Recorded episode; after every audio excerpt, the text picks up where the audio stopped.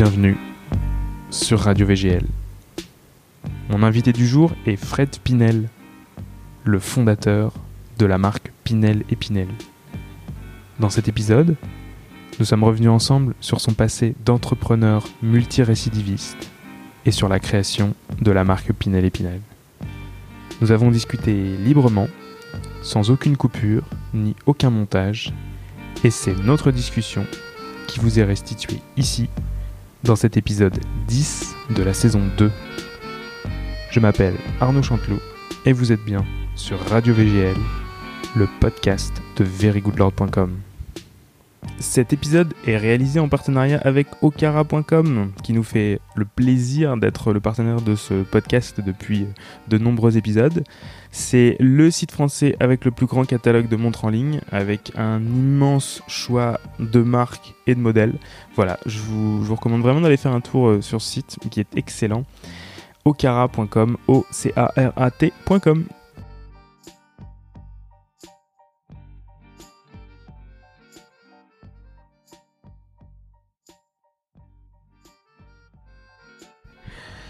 Salut Fred, Salut, ça va? Ça va et toi? Super, à fond. À fond. Merci de me recevoir dans ton studio, dans tes bureaux, dans ton atelier, en plein cœur de Paris, rue d'Avron. Bah, avec plaisir. Euh, Bienvenue. merci beaucoup. Euh, donc tu es Fred Pinel et tu es le fondateur de la maison Pinel et Pinel. Exact. Est-ce qu'il y a un deuxième Pinel ou c'est Ouais, juste la euh, ton, nuit, ouais. ton double maléfique Ouais, c'est exactement, c'est Dr. Jekyll et Mr. Hyde. C'est un peu ça. Et donc, euh, pour brosser très rapidement, mais vraiment très très rapidement, ce qui est Pinel et Pinel, Pinel et Pinel, vous faites des mâles, Exact. des accessoires en cuir en général, Aussi. voilà, et euh, et vous êtes un des premiers maletiers à vous être relancé. à- Dans ce métier qui était complètement euh, perdu. Ouais, Donc ouais. moi, comme je dis toujours, c'est euh, j'aimerais bien que tu remontes un peu à donc, Un- toi un- dans tes origines, d'où tu un petit peu quand j'étais petit, c'est un ça petit peu quand euh, quand t'étais tout petit petit et de savoir euh, de savoir euh, donc remonte comme je dis toujours jusqu'où tu veux jusqu'où tu peux Ah bah moi, je peux remonter très très haut. Hein. C'est. euh, et après pour comprendre pourquoi t'en es arrivé là et comment t'en es arrivé à justement Mais la vie, c'est des rencontres, donc de toutes les façons, c'est ça. Puis euh, et, et puis euh, avant tout, de s'épanouir. C'est euh, c'est ça qui, qui m'importe. J'ai commencé un peu euh, ma vie active très tôt. Euh, je rentrais d'Angleterre, j'avais passé euh, euh, deux diplômes qui étaient Proficiency of Cambridge et, euh, et the First Certificate. First Certificate en premier d'ailleurs. Et, euh, et puis je rentre en France, j'avais une idée, euh, vague idée de de ce que je voulais faire. En fait, ce qui était sûr, c'est que j'avais envie de bosser pour moi. Euh, j'ai monté une agence de pub avec un concept un petit peu novateur. J'ai travaillé pendant, euh, donc j'ai monté ma boîte. J'avais euh, tout juste 21 ans euh, et euh, pendant trois ans et demi, on a fait de la pub. Ça a pas mal marché, mais en fait très vite, je me suis rendu compte que c'était pas du tout, mais pas du tout ma vie. Et j'ai dit à mes employés, bah dans un an, je ferme la boîte. Donc là t'avais 21 ans tu lances une agence de pub ça dure 3 ans et t'arrêtes au bout de t'arrêtes à 20 25 ans quoi Ouais, 24. 24. Ouais, ouais. J'arrête euh, parce que euh, parce que j'ai fait fausse route, c'est pas grave. Hein, c'est moi, c'est c'est une, c'est une vraie euh, une vraie expérience, donc ça c'est cool. Et puis euh, pour le coup, euh, là je cherche euh, plein de choses. Je monte un concept store dans le Marais qui s'appelait la vache au plafond. Euh, on, je la monte en euh, 95. Euh, ça me rajeunit pas, mais euh, c'est la vérité. et, euh, et le truc plutôt cool, c'était euh, euh, le tout début vraiment de des boutiques gays dans le Marais.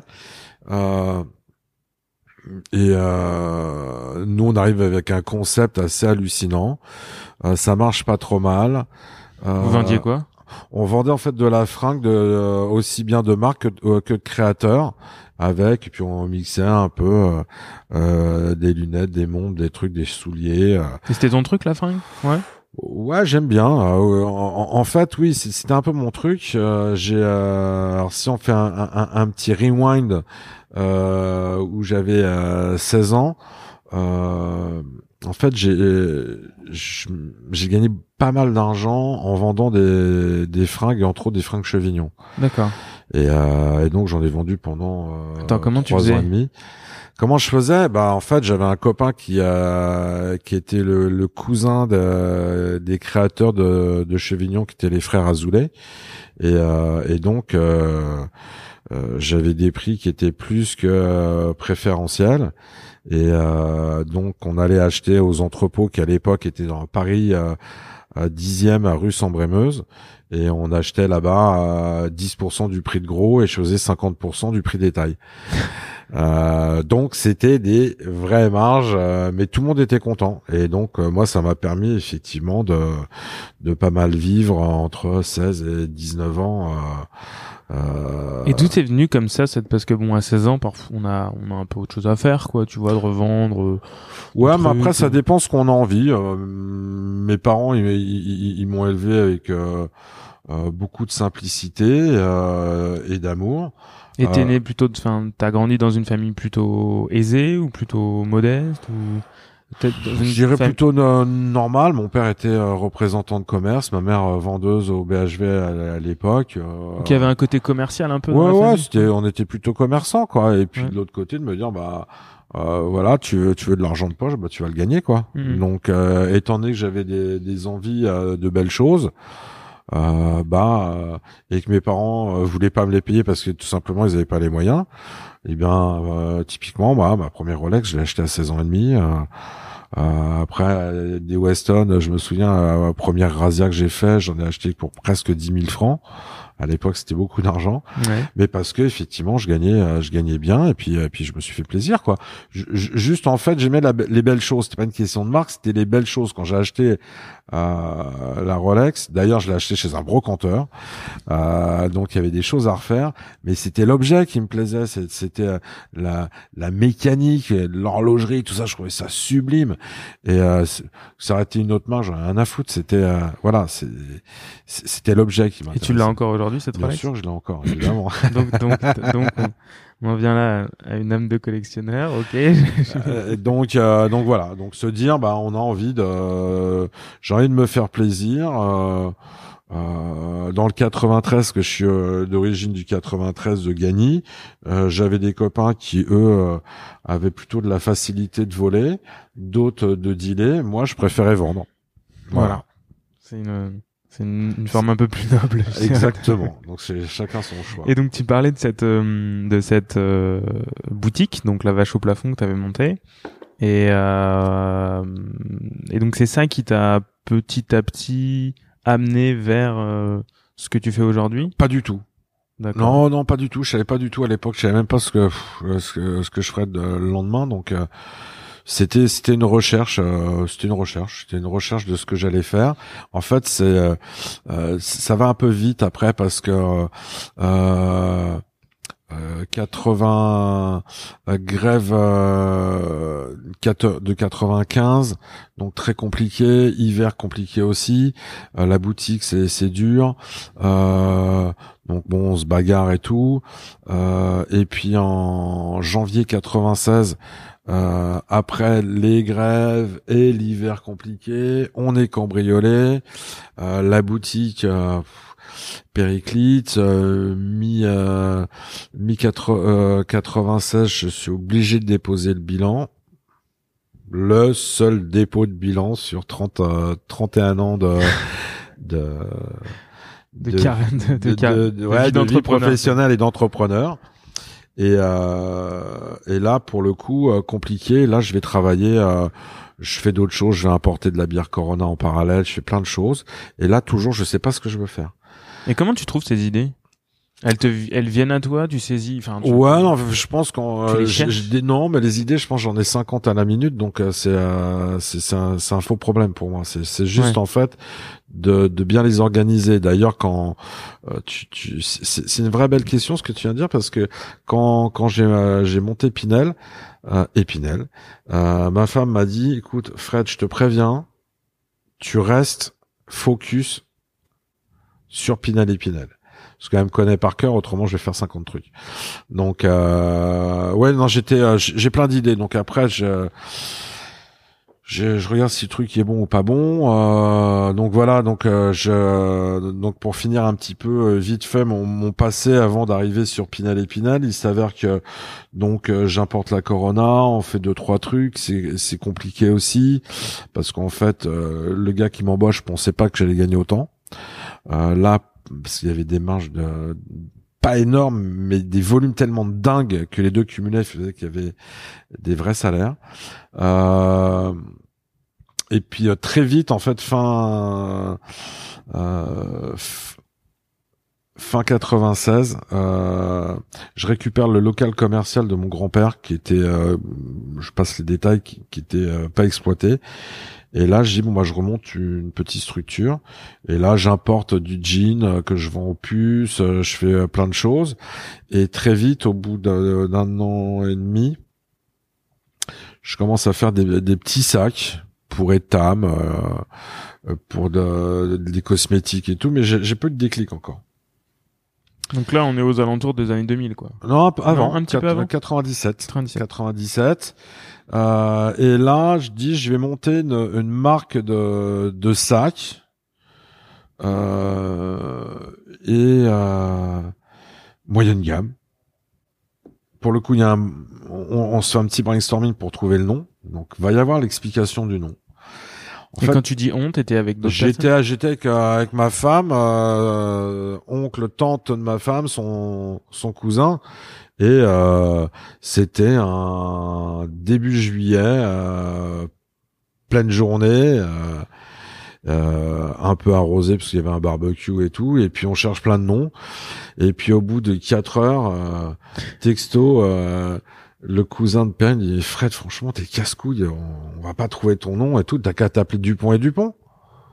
Bah j'ai ok, on l'a. Dit tu vas t'appeler Dupont et Dupont? Bah j'ai non. Pinal et Pinal. Et donc l'histoire elle part là-dessus. Et euh, parce que voilà, je dis tiens c'est cool, ça ça file bien. Alors pourquoi j'ai ça? Parce que la, la, chose la plus simple, ça été Fred Pinal. Et en fait, j'ai pas j'avais pas envie de mettre mon nom parce mmh. que en fait, on a eu vu tellement d'exemples de créateurs qui perdaient leur nom en même temps qu'ils perdaient leur société. Ouais je me suis dit j'ai pas envie quoi. Donc euh, donc on a monté Pinal et Pinal puis surtout que ça fitait bien quoi. Euh, il y a une belle sonorité et tout sur les deux coups de chance donc c'était pas mal. Et tu partages tes idées comme ça quand tu les as euh, avec les gens autour de toi avec, Ouais, bien sûr, évidemment, c'est important, c'est Autrement, euh, la vie c'est du partage, hein, donc. Euh... Mais il y a un côté, euh, pour toi, il y a un côté brainstorming important ou c'est juste euh, genre t'en parles parce que ça te sort de les, enfin, faut que ça sorte et. Faut Alors ça dépend des choses. Il y a des choses où j'ai pas envie de, de partager mes idées parce que autrement t'avances pas.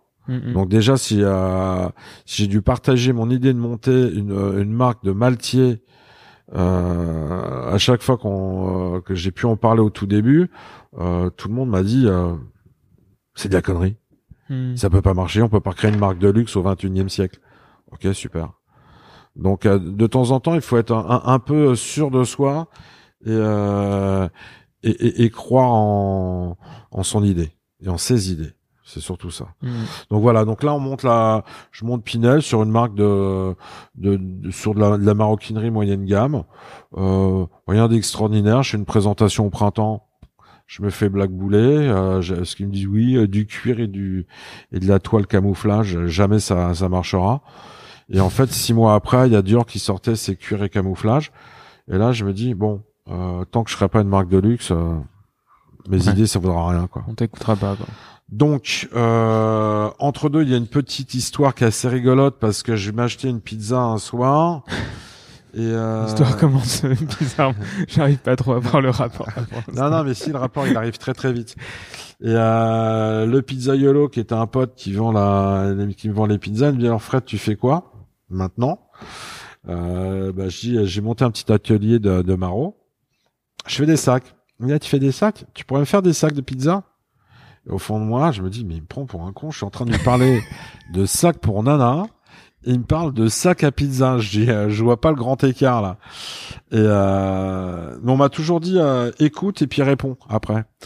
Et donc j'ai écouté et euh, donc là on était 80, fin 98. Et là, il me donne les prix et il me dit c'est 750 francs le sac de livraison de pizza alors que c'était tout pourri. Hmm. Les sacs tout mous, rouges qu'il y avait à l'époque. Et là, j'ai dit, bah écoute, euh, laisse-moi, je vais, je vais réfléchir si je peux t'en dessiner un. Donc, j'en dessine un, bah, ceux qu'on, qui à l'heure actuelle, donc les fonds rigides, des petits trous pour laisser parti- passer la, euh, la condensation. Il y a toujours des sacs à pizza ici? Euh, je dois en avoir un ou deux, ouais. Ah ouais. Ouais, ouais, bien Mais sûr. tu les vends toujours? Non, Ah non, non. je les vends plus. Ah, Ça pourrait être rigolo, un sac à pizza ultra luxe. Non, euh, non, non, tu non, vois, je fais plus ça, mais par contre, c'est ce qui a, euh, c'est une des choses qui a, qui a lancé Pinel. Ok. Donc en fait, je, euh, je fais le sac, euh, je dessine le sac, renforcé tout. Enfin, je te passe tous les détails. Euh, enfin, le sac qu'ils recherchaient. Euh, eux, tous les pizzaloyo euh, Yolo achetaient les, les, les sacs à un revendeur qui importait ces sacs des États-Unis. Moi, je fabrique mon sac et il me coûte 100 balles. Eux, 750. J'ai bon, je tente le coup à 600 francs. Et il me dit, bon, écoute, je t'en prends un pour tester, je lui donne. Il revient huit jours après, il m'en commande 5. Je dis, putain, c'est cool, je me fais 2500 balles en deux secondes. Et puis, euh, huit jours après, il revient, il dit, je t'en achète 50. Parce qu'en fait, les sacs, ils avaient donné à ses cousins et ses frères. Et chacun, après, en ont racheté. Et là, je dis, il y a un vrai truc. Et puis, il me dit, bah, en même temps, euh, je voudrais bien, euh, est-ce que tu pourrais avoir des casquettes, tu pourrais avoir des, pantalons, des surpantalons, des doudounes, des trucs et tout, des parkages. Là, je dis ah, il y a un truc. Et donc, je dessine euh, une gamme complète avec les besaces, euh, tous les équipements et tout, et je fais un mailing que j'envoie à l'époque. Je sais plus, on a fait euh, 5000 personnes. Et ben, un truc de fou, c'est que du jour au lendemain, j'ai fourni euh, presque la moitié des pizzaiolos de France. Donc j'avais Pizza Hut, Speed Rabbit, la boîte à pizza, euh, Allo Pizza, enfin un truc de fou. Et, euh, et on a fait ça pendant euh, trois ans et demi. Speed Rabbit, Speed Rabbit, on leur faisait tout de la tête aux pieds. Pizza Hut, on leur faisait, alors j'aurais même fait les euh, euh, les chemises, les polos, les tabliers pour les restaurants et tout. Et donc tu vois d'un truc on parle de sac, je monte, Mhm. je, je pars sur un sac à pizza. Ça nous a permis, enfin, nous, de l'autre côté, de, de créer un vrai cash flow qui m'a permis d'acheter, entre autres, mais euh, euh, toutes les chutes de chez Hermès, enfin toutes, non, c'est un bien grand mot. Une partie des chutes de chez Hermès, qu'à l'époque, Hermès vendait pas mal les chutes, euh, entre autres de croco et de, et de cuir, ce qui m'a permis de, de monter des, euh, des collections. Et donc, le déclic arrive que euh, euh, 2000, mes grands-parents avaient un- une, euh, maison à la campagne. Ils décident de déménager, euh, l'âge euh, faisant malheureusement. Et euh, j'ai passé toutes mes vacances étant petit là-bas. Et euh, je décide d'y retourner juste avant, mais euh, une semaine avant qu'elle soit vendue. Et euh, je vais dans le grenier et euh, c'était un ancien relais de, de poste, donc c'était une grande maison. Et, euh, et là, je trouve une vieille valise, un compartiment. Je l'ouvre quand je vois ce les compartiments, tout, mais c'est un truc tout simple. hein. Et là, c'est une révélation. Je dis, c'est ça que j'ai envie de faire. Donc je redescends. Mon grand-père il me dit, euh, tu vas faire quoi avec ce truc? J'ai bah, je vais la démonter, je vais en refaire une, et si c'est cool, je vais en faire mon métier. Et en fait, l'histoire Pinel et Pinel commence là. Donc j'en refais une. Euh, au même moment, euh, j'ai un, il y a un meilleur ouvrier de France qui vient dans mon petit atelier. On était deux. Euh, parce qu'il n'avait pas encore son atelier de fait. Moi, j'avais acheté, je l'ai rencontré parce que j'avais acheté une vieille machine dans un atelier qui fermait. Et euh, et, euh, et l'histoire, bah, ce qui est fou, c'est que le gars, il devait rester trois mois, il est resté six mois. Pierre Gerbert. Et euh, il avait été meilleur ouvrier de France, entre autres, sur des valises à compartiments pour des agents secrets. C'est un truc de fou. Ouais. Et euh, il voit ma valise. Et il me dit, mais t'as fait quoi comme école? Bah, j'ai, j'ai pas fait d'école. Elle me dit, euh, tu te fous de moi. Je dis, non, non, je te jure. Donc il la regarde de plus près, dit, ah oui, il y a des petits défauts et tout. Dit, c'est normal. C'est la première fois que je fais un truc. Une valise. Elle dit, c'est super bien, écoute, elle est tellement bien, ça mérite une poignée cousue main. Et il m'a fait une sublime poignée. Donc cette valise, bien évidemment, je l'ai toujours. Et après, je me suis dit, si je sais faire une valise, je peux faire plus grand. Et donc l'histoire Pinel et Pinel est vraiment partie là. Et euh, donc à la base, tu veux créer une marque de sacs. Ensuite, tu crées ces sacs à pizza. Ouais, mais sac à pizza, c'est. Mais c'est un truc que tu faisais en no-name, c'est sans. C'est en no-name, on s'en fout. C'était pas du Pinel et Pinel. De toute façon, le nom de la boîte à l'époque s'appelait Côte Ouest Diffusion, donc autant te dire que ça avait rien à voir. Et après, en fait, tu, toi, t'as toujours ton business, euh, comme on dit, B 2 B, euh, avec ces grosses boîtes dans la pizza. exact. Et à côté, tu. Et à côté, je monte mon euh, mon Pinel et Pinel. Mais t'arrivais à faire les, c'est-à-dire qu'il y avait pas d'employés euh, pour les sacs à pizza, etc. Non, non, j'achetais, c'était du trade. Hein. Je ah faisais, euh, je faisais fabriquer à rue du Temple. Euh, les, les, les parkages, je les faisais fabriquer en en Turquie. les chemises, je les faisais fabriquer en Inde faut pas oublier que j'avais une agence de pub pendant trois ans et dans cette agence de pub, entre autres, j'étais spécialisé dans l'objet promotionnel. D'accord. Donc tu connaissais le. Donc je j'avais l'adresse des fournisseurs de de tout quoi. Voilà. Donc euh, c'est rigolo. Ça c'était. Ouais, c'était ça, c'était un chouette truc parce que c'est euh, ce qui est important à se dire, c'est que des fois il y a des signes et, il faut et ces messages, il faut il faut les, les capter. En fait, la chance, la, la chance dans la vie, c'est euh, les gens qui disent j'ai pas de chance parce qu'en fait, elle passe devant eux, ils la saisissent pas. On peut avoir tous de la chance en disant mais moi quand le, mec il m'a dit pour les pizzas ça avait rien à voir avec mon business model. T'aurais pu dire euh, bah, vas-y dégage. Ouais ouais non mais euh, voilà je j'y connais rien que veux que je te fasse. C'est pas ça quoi. Ouais ouais moi je, faut être curieux, faut être curieux de tout. Ouais. D'accord. Très bien, ça ça ça me parle, j'aime bien. et euh, et donc après, tu commences à faire cette première malle, mais c'était plutôt pour toi à la base. Ouais, c'était pour moi. Et puis en fait, je, je me suis, euh, je, je, me suis euh, confronté à, à à une vraie problématique qui était en fait euh, les fournisseurs de, de, pièces métalliques. Et euh, parce qu'il faut quand même pas oublier qu'on est euh, début du 21e siècle que voyager avec une malle, c'est quand même pas commun. Euh, et que forcément de ce fait, bah, les fournisseurs de pièces euh, métalliques pour les malles, bah il y en a de moins en moins. Mm. Euh, ou alors il faut travailler sur des volumes. En face de nous, les gros volumes bah, sont gérés par Viton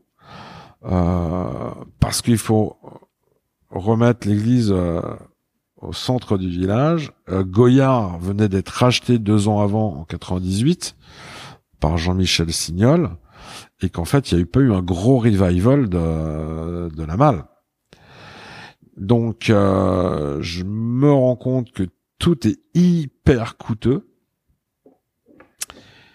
Et euh, je me dis, les deux cumulés, c'est-à-dire que, un, il faut monter les malles, et deux, il faut que le nom soit commence à avoir un peu de, résonance.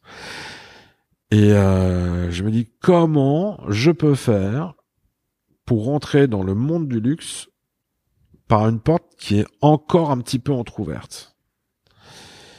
Et en fait, euh, je suis fumeur de cigare, pas un vétéré, hein. j'aime bien le cigare, mais je fume pas tous les jours. Euh, et euh, je me rends compte qu'en fait, euh, un fumeur de cigare, quand il a envie de s'acheter un étui à cigare, si la proposition hyper excentrique à l'époque, c'était aller un étui Bordeaux. Quoi. Donc autant dire qu'il y avait de la place.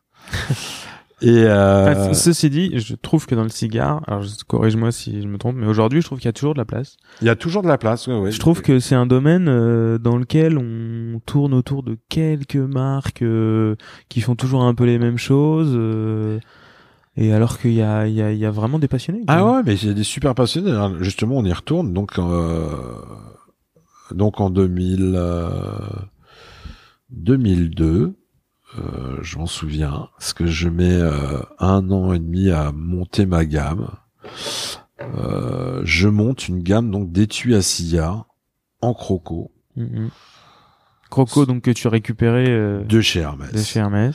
Et euh, on, euh, on, on monte une gamme de 170 couleurs de croco et 30 d'autruches. Mais un truc de ma boule. Et euh, je les présente dans quoi? Dans la valise que j'avais faite. Mhm. Euh, Qui était comment la valise? Tu- euh, tu- en fait, elle est euh, vert olive et, et lin. Je te la montrerai après. Ouais. Elle est là.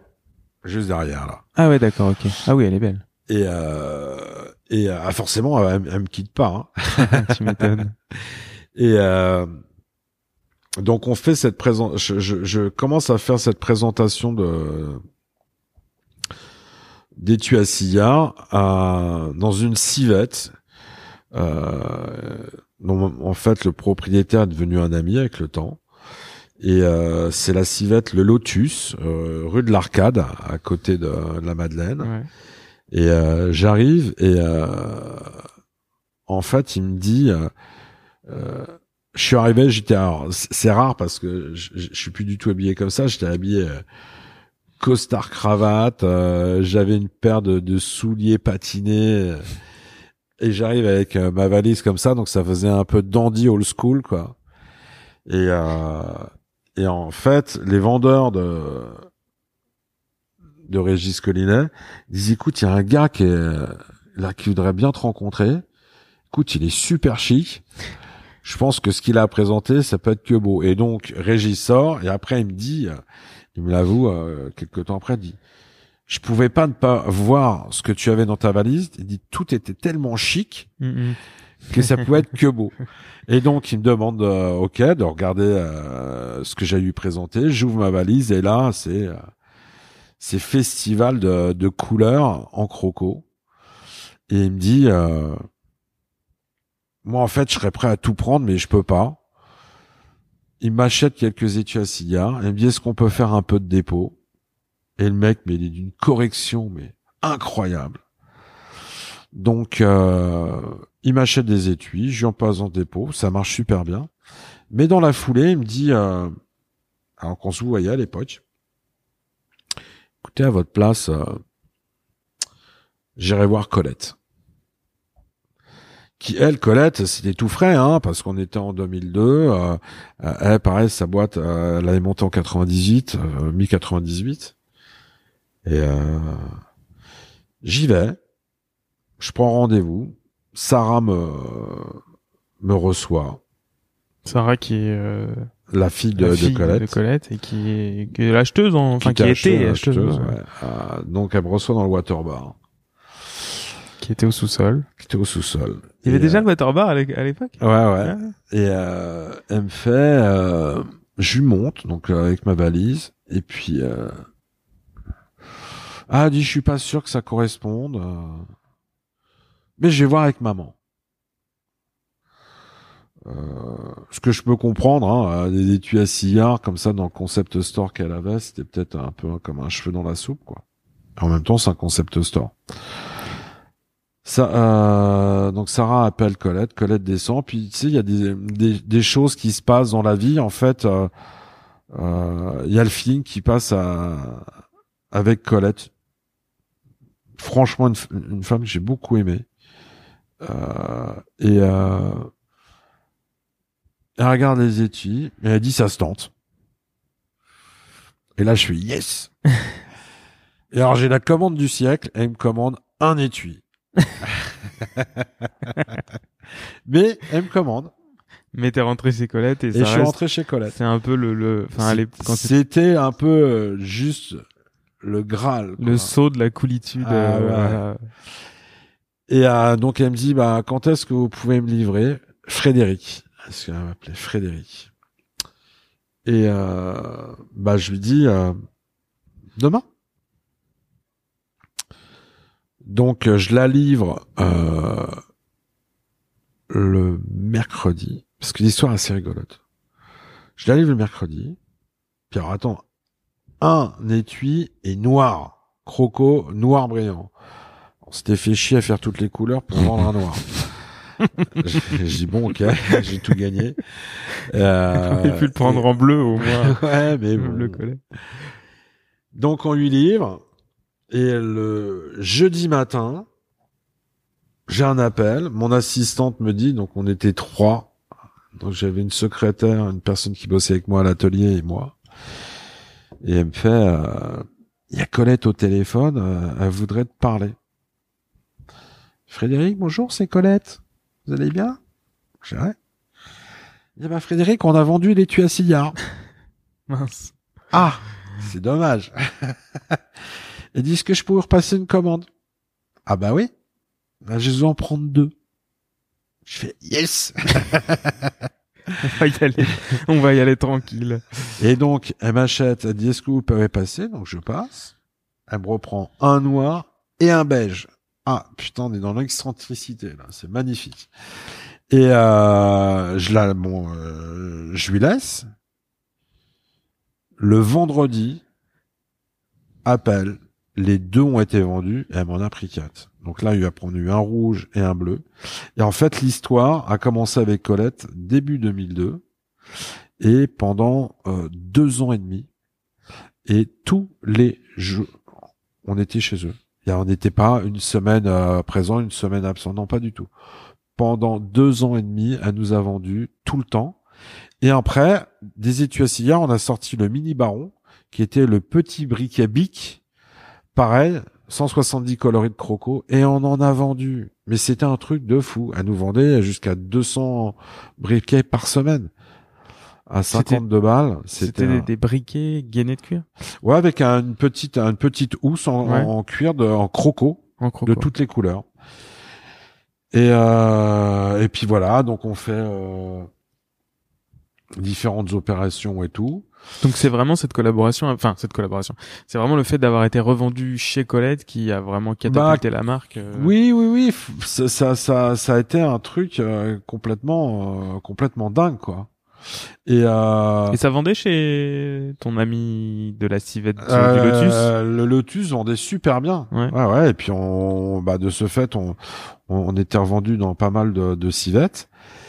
Et puis c'est surtout que bah ça crée un peu le buzz parce qu'on se dit euh, c'est quoi cette petite marque de maroquinerie? Donc pour l'instant, j'étais pas vraiment maltier puisque hmm. on crée du cash pour pouvoir faire nos mâles.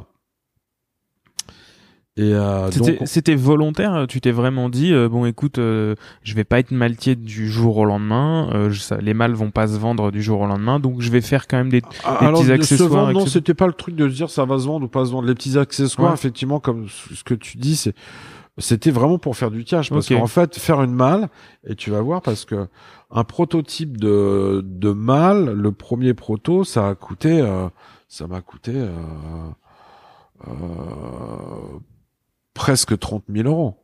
D'accord. Ouais, donc, il faut avoir un petit peu d'argent quand même. Euh, et, euh, et, le prototype arrive très vite en fait dans l'histoire, c'est-à-dire que euh, donc on est approché par euh, des euh, des grands magasins comme Saks aux États-Unis et tout, et et un jour c'est donc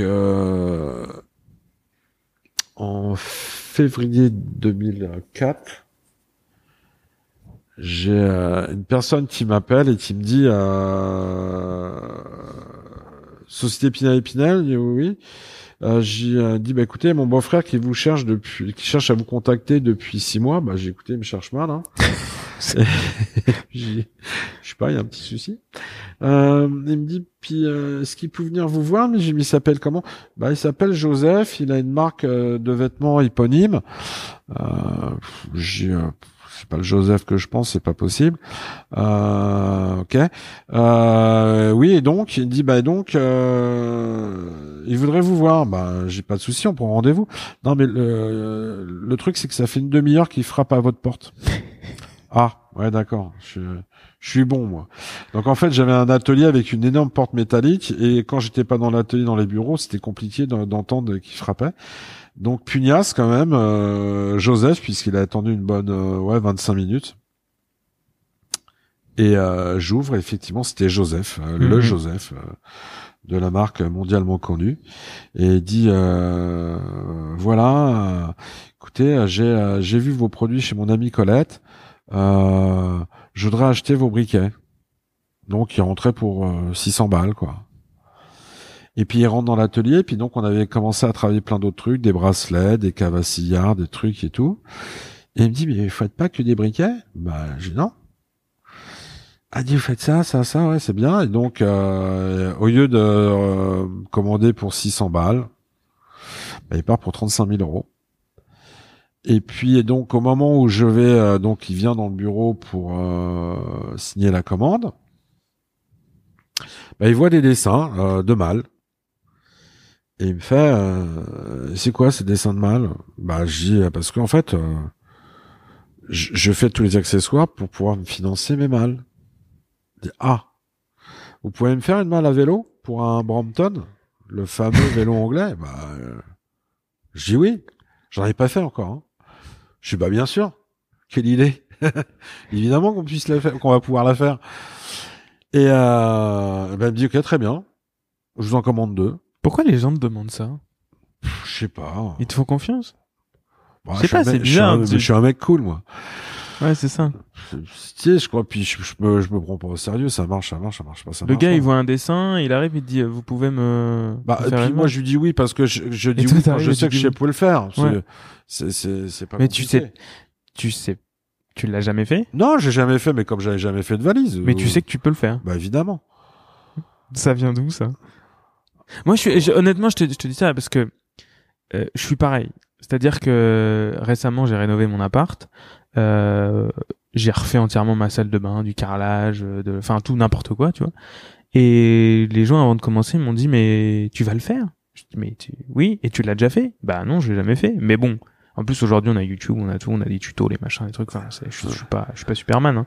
Mais il faut avoir un petit grain, un petit peu genre euh, un peu de confiance quoi. euh, Bah, de toute façon, je suis, euh, ouais, j'ai, confiance. d'insouciance. j'ai- j'ai- Ouais, j'ai confiance en moi. L'insouciance, pas trop. De la, je- Enfin, je me dis s'il y en a qui peuvent le faire, pourquoi pas moi, quoi. Euh, Alors, j'irai pas te, te monter un, un téléphone, non, ça, je, je, je sais que j'y arriverai pas.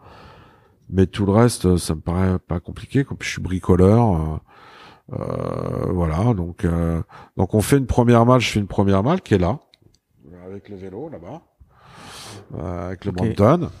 Et puis, euh, et puis euh, j'en refais deux autres tout de suite. Ouais, que c'est je... ouais, c'est plus petit que, que ce que oui parce que le Brompton quand il est le Brompton quand il est fermé enfin quand il est replié Euh, c'est tout petit, quoi. ouais. Et donc, euh, il disait, ce qui est cool, c'est que nous, à Londres, bah voilà, quoi, les gens, au lieu de rentrer leur vélo comme ça, puis le poser n'importe comment, ça va être dans, dans un bel objet, quoi. Mm. Et euh, donc, je lui livre. On est en février, on est fin mars. Euh, je livre avec mon frère. Et, euh, et quand, entre deux, il me passe un réassort pour des accessoires et il me dit, euh, tu viendras avec tes dessins. Et donc, euh, on arrive à, Londres tôt le matin. Il était, je sais plus quoi, 8 heures, je crois. Donc, on prend le petit déj avec Joseph. Jo. Ah, ce qu'il me dit, appelle-moi Jo. Et euh, il voit une malle. euh, on avait dessiné une malle vidéo, une malle bureau et une malle audio. Malle audio avec BO.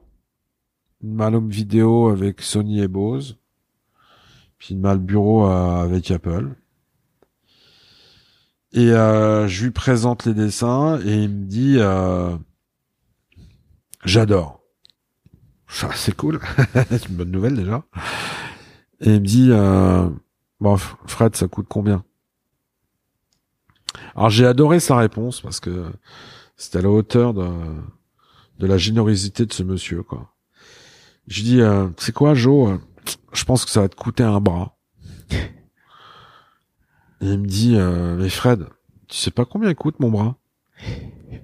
J'ai dit, euh, allonge le prix, quoi. Il dit, tu connais absolument pas le prix de mon bras. J'ai 150 000.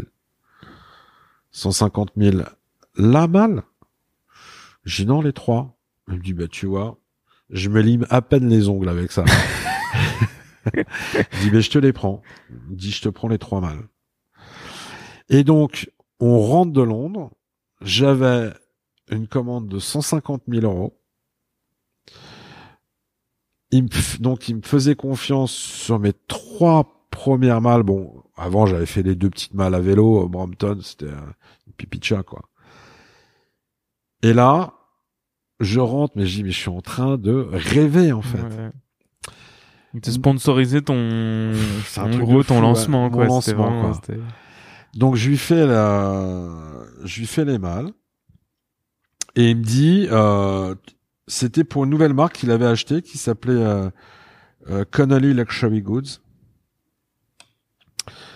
Et euh, il avait des boutiques à, à Londres. Et je lui fais euh, marqué s'il sera signé Pinel et Pinel. Il oui, bien sûr, mais est-ce que tu pourrais mettre Pinel et Pinel for euh, Connolly euh, Luxury Goods. J'ai sans problème. Donc on, prépare les mâles. Les mâles sont prêtes euh, fin juillet. Et il revient me voir fin juillet. Et là, petit couac, il fait Fred, j'ai un problème. Euh, la marque, euh, donc Connelly, euh, elle était détenue par sa, sa femme. Elle dit, ma femme, en fait, elle voudrait que ça soit juste marqué Connelly. Mais j'ai dit, Jo, c'est pas possible. J'étais venu chez moi parce que t'as trouvé chez Colette des étuis qui étaient marqués Pinel et Pinel. J'ai là, ça fait 150 ans qu'il n'y a pas une maltier qui s'est créé. Si j'arrive avec un concept complètement nouveau, où en fait les mâles elles sont toutes équipées, alors que normalement une mâle c'est vide. Euh, je dis euh, c'est pas possible. Donc on chauffe un petit peu. Et bien oui, euh, je vais les brûler. J'en veux plus. Il y a des défauts. J'y, Joe, j'y a pas de défauts. Si tu les brûles, écoute, le jour où tu les brûles, tu m'appelles, je vais venir t'aider. Hein, parce ça bien. Quand même. Et euh, elle me dit, écoute, tu sais quoi, on va pas euh, tourner autour du pot. Euh, voilà, elles sont là. Dans huit jours, si tu les prends pas, je les fous dans la rue. Et elles étaient payées. Ouais, ils avaient payé cash à la commande. Et donc, je lui fais euh, et je lui dis c'est dommage. Elle me dit, écoute Fred, t'as raison. On va pas s'étriper. C'est ridicule. Et à ce, à ce moment-là, en fait, euh, on déménageait, euh, j'avais mon petit atelier qui était rue de Paradis, on passait boulevard de Strasbourg, et là on, passait à une, autre dimension, où là j'apprenais euh, euh, un atelier qui faisait 450 mètres carrés, j'avais 300 mètres carrés de, de, de réserve et tout, et j'avais embauché trois personnes qui arrivaient en septembre. Et là, il me dit, mais de toute façon, tu vas avoir besoin de, tu vas avoir besoin d'échantillons. Et il me dit, écoute, c'est quoi? Je peux pas me fâcher avec ma femme. Toi, je t'aime beaucoup. C'est quoi les mâles? Tu vas les garder. Et tu vas me rembourser que la moitié quand ça sera vendu. Et donc, en fait, Joseph a tellement cru en moi c'est lui qui m'a financé, qui m'a permis de sortir mes premières malles. Et il m'a fait cadeau de la moitié. C'est extraordinaire. C'est un monsieur. C'est grâce à Joseph, en fait, que Pinel et Pinel est sorti aussi rapidement.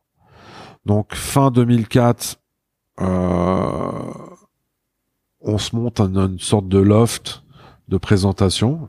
Entre autres, il y avait cette table-là, là-bas. Mm. Et euh, il y a les mâles. On prend, on fait notre site internet, un super site. Euh, on prend une agence de presse. Et en fait, ça explose tout de suite. Hmm. Tout de suite. Ça faisait 150 ans que personne n'avait fait des trucs de débile comme on faisait. Hmm. et donc, euh, la presse, il y a un engouement sur la, avec la presse, mais de dingue. Euh, L'agence de presse avec lequel on bosse, qui s'appelait Item, euh, qui était dirigé par un dingo qui est devenu un ami, Nicolas Kennedy. un mec toujours en, en, effervescence et tout, toujours plein d'idées. Et il travaillait à l'époque avec une marque de de champagne qui était en, en pleine renaissance, qui s'appelle Krug. Et donc, il me présente tout début 2005 à cette maison. On prépare une, une malle pique-nique de dingo. Krug, qui appartient à LVMH. Euh, le directeur général, un anglais de, de folie. Il me dit j'adore le concept. C'est très anglais en plus les malles de pique-nique. Ah bah pique-nique. Et il me fait euh, Marc Cornell. Et il me fait Fred, euh, vas-y on lance le proto. Donc on lance le proto et il dit il faut que je fasse une présentation euh, au groupe. Donc on fait cette malle qui est là, le mal proto. nous on a pratiquement tous les protos là. Elle est là juste derrière là. Ok. Euh, ah ouais. Et euh, il dit il faut qu'elle soit prête euh, pour le mois de mai. Donc c'est validé fin mars. Au mois de mai elle est prête. Alors franchement, le, pied de nez, mais un truc de dingue. On présente et on livre cette malle à Agnières, dans les jardins du sur-mesure de chez Vuitton. Juste à côté de, chez moi, actuellement. Truc de dingue. Et donc, on la livre. T'as une, une, Autrichienne qui vient, une des directrices du sur-mesure et tout, qui arrive. mais, euh, mais qui est-ce qui l'a faite? Si elle vient d'où et tout? je dis, bah, c'est nous. Et elle me dit, je m'en souviendrai toute ma vie, et, c'est qui nous? Bah, C'est Pinel et Pinel. Et donc elle appelle le chef d'atelier qui vient, il regarde, il dit, c'est superbement bien fait. Et qui les faisait à l'époque? Alors à l'époque, je, je, travaillais avec un petit un petit artisan qui a. Alors la première, on l'a faite chez nous, et après on travaillait avec un petit artisan en, région parisienne euh, qui est venu bosser après avec moi. Et, euh, et voilà, l'histoire euh, euh, prend tournure tout de suite. Donc l'artisan, en fait, moi je l'ai fait venir en septembre 2005. Il est toujours chez nous. Et, euh, et voilà. Et, l'histoire, donc c'est euh, Bernard Arnault dit à, à Marc Cornel, parce que Marc dit bah on va faire une grosse promotion euh, tout donc euh, commande de 20 pièces. Un truc de dingue. Ouais. et puis euh, Arnaud euh, dit à Marc Cornel vous assumerez votre choix. Parce que forcément petite maison on était tout juste en tout juste adolescent hein. Donc Marc revient vers moi me dit Fred je te fais confiance, mais tu me plantes pas. ne merde pas après. Ne merde pas. Donc on fait les, euh, les mâles, on les livre euh, en septembre. Euh, grosse, grosse promotion, puisqu'ils avaient le, le, prototype, donc ils ont commencé tout le lancement promotionnel depuis le mois de juin. Et euh, c'était le plus gros retour presse du groupe LVMH entre fin 2005 et mi-2006. Ça a été un truc de fou. Plus de 10 millions d'euros de retombées presse et tout, un truc de fou. On a, on a été partout dans la presse, partout. Et ça, c'était euh, co-signé Ouais, co-brandé. Ah c'est, c'est fou qu'ils aient laissé faire ça. Ouais, ouais, ouais, ouais. Parce qu'en théorie, euh, dans un groupe, euh, les marques se répondent, se soutiennent. Se... Bah ouais, bah tu vois, l'histoire a été là et euh, et puis euh, et puis après, bah c'est en fait c'est un feu d'artifice quoi, un feu d'artifice de de rencontres. On fait on fait une malle pour Michael Jordan, on est contacté par Nike qui veut lui faire un, cadeau, mais c'est un cadeau, il faut que ça soit validé par par le maestro. on fait on fait une malle pour Elton John, on fait plein de trucs. C'est euh, et après c'est devenu un conte de fées quoi. C'est c'est tout emballé. Euh, en 2000 2009, euh, j'ai le talent d'or euh, dans le cercle du luxe, où, là, entre autres, dans les dans les jurys, il y avait Caroline Vertemer, donc de la famille Chanel, enfin de la famille Chanel, de la Propriétaire Chanel, de Chanel. les propriétaires de Chanel. Euh, et voilà, et, et- et tout, tout se fait. C'est un truc de dingue où euh, je suis invité après euh, au Brésil sur des colloques pour expliquer comment on, marque, on crée une marque de luxe euh, en, en, en à peine dix ans. J'ai l'impression que ça te dépasse un peu ce que tu quand, quand tu le décris là. Ouais, parce que ça va vite, parce que tu te dis en fait, tu es sur un, t'es sur un un train que tu peux pas forcément euh, imaginer quand, tout va vite. Tu sais, j'ai euh, quand j'ai déménagé mon, atelier de rue de Paradis pour aller euh, au boulevard de Strasbourg, là je me prends un crédit et tout parce que voilà, on prend un gros local, il faut faire des gros travaux parce qu'il fallait que ça soit beau et tout parce que tu fais du luxe, tu fais du luxe et puis il faut pas que ça soit du clinquant parce qu'il faut que ça corresponde et tout mais donc tu, tu te dis ah, putain tu, tu, montes ton truc euh, en septembre. En, en fait ce qui est assez rigolo c'est que euh, donc on a les mâles de Joseph qui, qui étaient là. Euh, mais on rame et tout parce que les travaux ça prend un peu plus de temps que prévu. Euh, Bon, c'est moi qui les faisais hein, en plus, euh, donc forcément de temps en temps t'es un petit peu fatigué. Euh, et puis, euh, bah, entre deux, t'as le prince Altani fin euh, fin 2004 qui me passe une commande de, pour euh, une, une, une malle à montre en croco qui tout d'un coup un grand bol d'air arrive.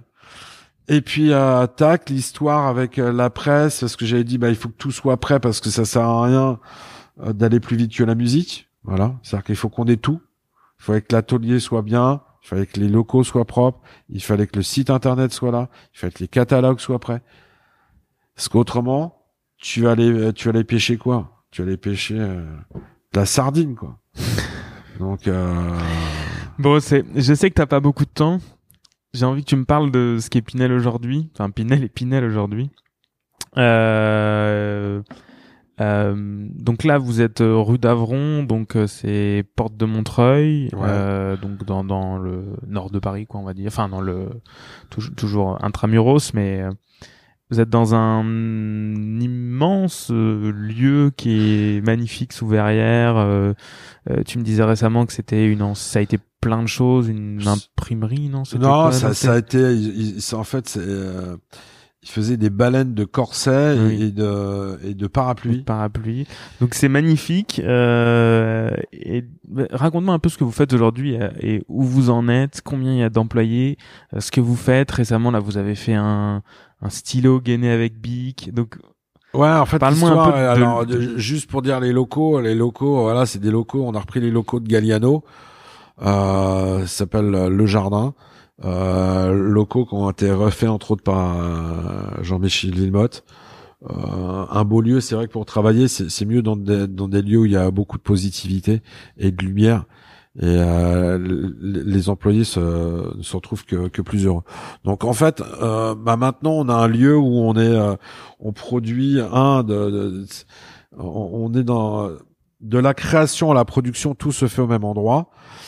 Euh, on- voilà, c'est ça. C'est que toi, t'es au deuxième étage, c'est je ça, troisième. deuxième, ouais. Deuxième étage, donc avec, euh, je pense que le, le créatif est ici. Voilà. Et ensuite, plus tu descends, plus tu te retrouves dans la production. dans la prod, voilà. ouais, exactement. Et donc bon, j'ai visité euh, tout ça pour pour vous dire à, à vous qui écoutez, euh, je vous mettrai des photos sur le site. J'ai visité le, le lieu et c'est vrai que de, du stock de cuir jusqu'à la menuiserie, euh, le, le- de l'embossage, le- l'impression, le refendage, enfin tout, Ouais. on fait tout ici. Tout. Voilà et les le, le- la matière première rentre et sort transformée. exact. Voilà, il y a Ouais. pas de Ça peut-être c'est important. peut-être de la de de, de Ouais, il y a les pièces métalliques. Ouais, tout pièces métalliques, qu'on- voilà. source évidemment euh, en dehors, mais que vous pouvez pas euh, fabriquer ici, mais en tout cas tout est fait ici. Exact. Ce qui est important, c'est de comprendre qu'en fait, il y a encore quelques marques, on n'est pas beaucoup, où là, pour le coup, nous, on peut dire vraiment euh, made in Paris. Et euh, voilà, on fait, on fait tout à Paris et on, on, on est maintenant sur de, des, des dimensions, bah, euh, forcément du- d'une entreprise qui est qui est plus euh, une TPE. Maintenant, c'est plutôt une PME. On est une petite cinquantaine de personnes à à travailler entre euh, les ouvriers, euh, artisans, euh, designers, euh, euh, monteur, euh, menuisier, euh, cooper, contrôle qualité. voilà, c'est c'est c'est une vraie petite entreprise où euh, il faut euh, il faut répondre bah aussi à nos euh, à nos ouvertures. Ce qu'on a fait une ouverture de on a changé notre boutique qui était rue Royale pour passer boulevard Malzerbe on a une boutique à, à Hong Kong. On a une grosse boutique à Hong Kong qui fait 250 mètres carrés avec nos bureaux aussi dans un autre lieu. On vient d'ouvrir il y a trois semaines avec un partenaire une boutique à Macao. euh, on est en train de voir pour d'ici juillet normalement ouvrir euh, sur l'île de Sanya, donc Hainan. Euh, l'île entre guillemets des milliardaires chinois et puis du tax free chinois. On est en train de travailler aussi sur Pékin et Shanghai. Et là aujourd'hui, donc vous fabriquez. C'est quoi votre gros cœur de métier aujourd'hui? C'est un peu tout parce qu'en fait, c'est ce qui est cool pour euh, pour nos artisans, c'est que on peut aussi bien travailler un coffret que que des sacs, du tote bag, un sac euh, un peu plus compliqué, que des petits accessoires comme euh, très justement tu as dit là notre collab avec Bic qui est qu'on a lancé il y a petite quinzaine de jours où c'est un carton mm. mais monumental. D'ailleurs, on est mm. sold out, donc il faut mm. prendre des commandes. Il faut pas avoir peur, mais ce sont des commandes. Euh, maintenant, c'est sur commande, donc on va bientôt avoir là 2000 euh, pièces qui vont arriver en stock. Euh, et, et, je confirme, tout est fait en bas. et, et c'est un peu d'ailleurs, vous êtes un peu dépassé par euh, par ça. Et là, c'était un peu compliqué, quoi. Bah ouais, non, on s'attendait pas à ça. C'est cool, tu vois. C'est-à-dire que c'est, ça fait partie des petits produits, petits prix on s'est dit tiens on va on va ouvrir la, la porte de la maison Pinel et Pinel à des gens qui nous connaissent pas, à des gens qui euh, qui se disent bah le luxe le luxe en fait c'est pas pour nous parce que c'est trop cher. Et ben on se dit bah si euh, voilà tu peux avoir un un produit euh, à 69 balles. Alors effectivement, par rapport à un Crystal Big qui est à moins d'un euro, c'est un prix stratosphérique. En fait, c'est un cristal Big gainé de cuir avec un capuchon en métal. Exact. Et qui est euh, qui est rechargeable en fait. Qui est rechargeable. tu peux changer le. Ça, devient, on va dire, c'est c'est c'est le euh, la deux chevaux euh, Mont Blanc en fait. euh, ouais, c'est c'est un, un, un, objet d'émotion parce qu'on a tous été à, à, écrire au moins une fois dans sa vie avec un, un stylo Big Crystal. Et là, en fait, on le, on le magnifie. Euh, de, de, six couleurs avec euh, soit un capuchon métal or ou enfin plaqué or ou en palladium et, et, là, tout d'un coup, bah, ça devient un objet, euh, ça, ça, devient un objet de désir abordable. Et, et c'est ça, je trouve, le luxe. Le luxe, c'est pas euh, des plis et forcément euh, euh, complètement dingue. Euh, je trouve que c'est bien de d'apporter le, le, flirt avec le, le luxe à, à, à, des prix à des prix raisonnables. Voilà. J'ai une petite question. Comment tu te tu te places par rapport à à la maison historique qui est Louis Vuitton. Et aux autres petites qui qui sont autour, Alors sur les Maltiers, ben, ce que ce que j'aime déjà plutôt euh, bien dans l'histoire, c'est que si on fait du forêt lepage ou euh, du moina, euh, euh, bah typiquement, je pense que c'est c'est je pense que c'est pas c'est pas anodin la, la, petite réussite de Pinel et Pinel dans, dans cette histoire parce que je pense que euh, ça, ça, prouve qu'on peut, on peut refaire. Euh, alors là, pour le coup, nous, c'est pas refaire vivre. Nous, on crée directement. On est parti from scratch pour créer une marque. Mais c'est de se dire que bah d'autant plus facilement que quand il y a une marque qui a déjà eu un, un vécu, euh, ça peut se remonter. Donc, nous, je pense qu'on est on est dans la légitimité de, de notre de mon cœur de métier. Donc déjà, c'est vrai qu'on a développé aussi une toile enduite mm, depuis une bonne dizaine d'années maintenant. Un monogramme aussi. Un monogramme. Ouais. C'était important pour toi le monogramme? Bah en fait, c'est important pourquoi? Parce que Euh, déjà un euh, commercialement il y a une demande, donc euh, c'est dommage de pas y répondre parce que comme euh, chaque commerçant c'est voilà, c'est dommage de pas répondre à, à une envie de clientèle. Euh, deux, c'est ça, ça, ça, ça, donne la possibilité d'avoir un, un, prix un petit peu plus access. Euh, trois, et, et c'est quand même important, en fait, euh, on a besoin de, de, de reconnaissance du, du nom Mhm. et que sur une toile enduite, bah un, il y a la reconnaissance du, du euh, de la toile, et puis il y a le nom qui est présent. Donc forcément, bah on, on va s'approprier plus facilement une marque qui est brandée, euh, qui est lisible plus facilement que quelque chose qui est plus anonyme. C'est-à-dire que vivons heureux, vivons cachés. Euh, dans le, le, luxe et la diffusion, c'est pas tout à fait ça. Le, ça marche un temps, quoi. Il y a un ça moment. peut pas marcher. Ouais.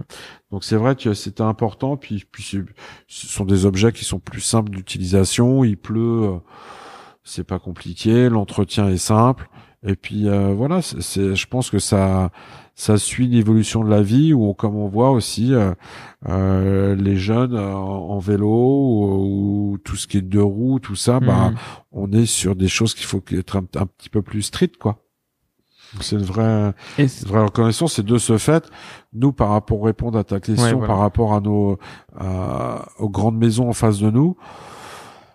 Bah moi, je suis en train de créer mon ADN, donc Mhm. euh, j'ai une vraie reconnaissance. Euh, on est tout petit, Viton, ils ont, euh, allez, j'arrondis un peu plus de 500 points de vente dans le monde. Euh, nous, on en a trois. Euh, C'est-à-dire que je suis un épiphénomène ouais. euh, par rapport à, à, à la distribution de, de ces mastodontes. Euh, Moana, ils ont une trentaine de points de vente. Donc nous, forcément, c'est pareil, on est tout petit, même si Moana est arrivé après nous. Mais par contre, ce qui est sûr, c'est que Goyard, pareil, euh, voilà, c'est Goyard. hein. Euh, c'est des belles maisons. Je pense que les gens qui viennent chez nous, ça va être des gens qui veulent quelque chose de plus contemporain.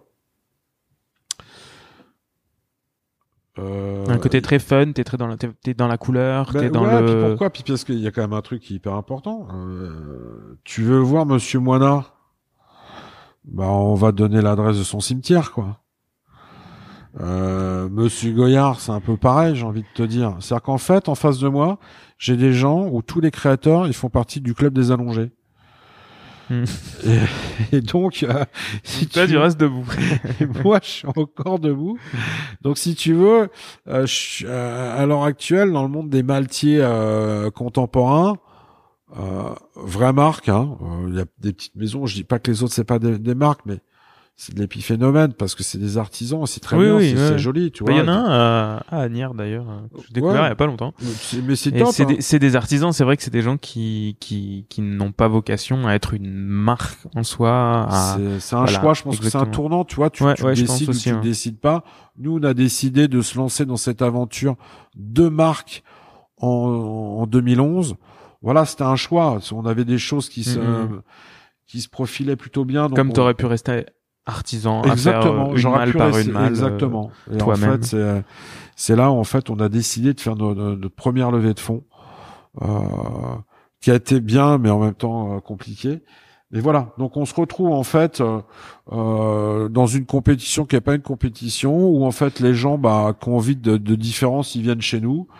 Euh, que ça avance de plus en plus vite, que inévitablement tout ça c'est cher parce que la distribution d'une marque de luxe se fait par ces- une distribution directement dans les boutiques, Mhm. propres boutiques. Euh, voilà, donc même si j'ai un partenaire et associé qui est euh, qui est fortuné, euh, euh, bah c'est quand même euh, voilà, il faut quand même qu'on fasse attention. Euh, et, et donc euh, on avance de plus en plus vite, mais euh, on a on n'a pas encore le euh, l'aura de nos beaux et, chers concurrents qui euh, euh, qui m'ont fait rêver aussi parce qu'il faut être euh, il faut être très très pragmatique et logique. Euh, c'est des très belles maisons qui me font rêver qui me feront encore rêver. Euh, j'y vais régulièrement. Je suis allé euh, chez Goyard il y a pas longtemps pour euh, acheter un étui à cigare qui n'avait pas. Euh, donc assez rigolo parce que euh, ils en avaient pas. Donc bah, j'ai dit bah, moi je vais en fabriquer chez moi Donc j'étais, ah, franchement, j'étais un peu frustré parce que euh, c'était la, la première fois que j'allais acheter un truc chez Goyard. Et euh, ils ont pas pu répondre à mon envie et de ce fait, bah, je suis revenu à, à mes premières euh, premiers amours de dire bah je vais faire euh, je vais lancé faire des un peu, hein. à Sillard là euh, en en toile enduite. Ouais. et on est en train de les sortir. Ils sont top. Euh, donc d'une frustration eh ben il, il sort un nouveau produit. Donc c'est cool Plutôt, ouais. Ouais. C'est quoi ton produit préféré dans ta collection Euh, mon produit préféré dans ma collection Enfin, dans- ou dans ce que t'as fait Ce depuis... que j'ai fait. Ouais. Euh... Alors j'ai deux trucs cool. Enfin j'ai plein de trucs cool, mais euh... Euh... deux trucs que j'ai vraiment euh, aimé grave, c'est euh... j'ai fait une malle bonsaï où en fait moi je, je suis assez proche de la nature. Et donc euh, une malle où en fait bah tu sens euh, tu sens la nature quoi quoi qu'il se passe. Donc euh, parce que c'est une petite forêt de bonsaï. Et donc ça, il faut la, il faut l'arroser régulièrement, euh, il faut l'entretenir, il faut. Tu l'as chez toi? Euh, je l'avais chez moi maintenant, et, euh, on, on va la refaire parce qu'elle a fait des shows et, euh, et il faut qu'on la, euh, que je la refasse tout simplement parce qu'elle a été abîmée. Et euh, deuxième truc, c'est ma la bande de jeux d'arcade. Où là, j'en ai deux. J'en ai une dans mon appartement parisien, une euh, maison de campagne. Parce que étant donné qu'en fait j'ai fait cette malle euh, de- des années 80, bande de Pac-Man, Space Invaders et tout un truc euh, un peu cool quoi, avec un son dingo parce qu'étant donné qu'il n'y a pas de monnayeur, bah en dessous on a fait un système de son de folie. Euh, mais si on revient sur le, le jeu, en fait, j'ai fait cette malle parce qu'en fait j'étais tellement nul quand j'étais petit. Je me suis dit un jour j'en aurai une chez moi et puis quand j'ai pu euh, l'avoir, bah je l'ai gagné. Je me dis au moins comme ça les, les meilleurs scores ça sera les miens. Euh, Donc euh, en fait je suis sûr d'être le meilleur. Une frustration encore. une- Non justement c'est cool parce qu'il y a des potes qui viennent qui mettent toujours des branlés donc c'est cool quoi. Bon, bah top. Euh, merci beaucoup, Fred. Ouais, avec grand plaisir, c'était un chouette moment. Faut qu'on, faudra qu'on se refasse ça et que tu nous racontes encore plus en détail euh, Ah il y a plein de détails croustillants, La- euh, des vrais trucs de dingue. la confection d'une euh, d'une malle et, et toute cette histoire. Euh, je te souhaite bonne route. Merci oui. Parce je- que je tu as- tu as- prendre la route. Ouais, tu as de la route. J'ai une dernière question. ouais. Euh, qui aimerais-tu entendre à ta place euh, dans le podcast? Est-ce qu'il y a une personnalité vivante et francophone, pardon, que que tu aimerais euh, T'aimerais bien entendre parler un peu comme ça euh, de sa vie, comme tu viens de faire pendant pendant une une petite heure? Alors, franchement, moi, c'est une personne qui me qui m'intrigue. Je l'ai rencontré euh, plusieurs fois, mais on n'a pas eu euh, le plaisir de vraiment euh, passer du temps. Et je pense que c'est une personne qui est. Je voudrais vraiment en savoir un petit peu plus. J'ai la l'arrière coulisse. En fait, c'est ça qui me plairait bien. Ce serait Christian Louboutin. Euh, je trouve que c'est une personne qui est partie de de rien quoi, quasiment, et qui arrive à à faire rentrer Agnelli dans son capital il y a euh, pas plus tard que à peine dix jours. Et je trouve que c'est une personne qui est super. euh, je pense que c'est une, personne qui est super attachante.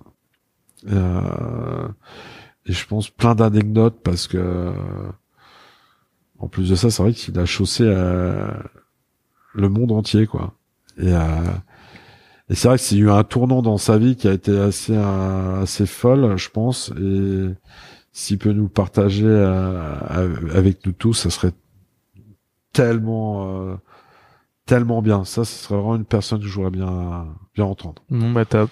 Bah écoute, merci à toi en tout cas, c'était un plaisir de t'avoir euh, au micro de Radio VGL pendant pendant pendant cette heure. Avec plaisir. Grand, grand, grand et, plaisir. et à très bientôt. bah à très vite. Je te remercie beaucoup. Ciao. à plus. Ciao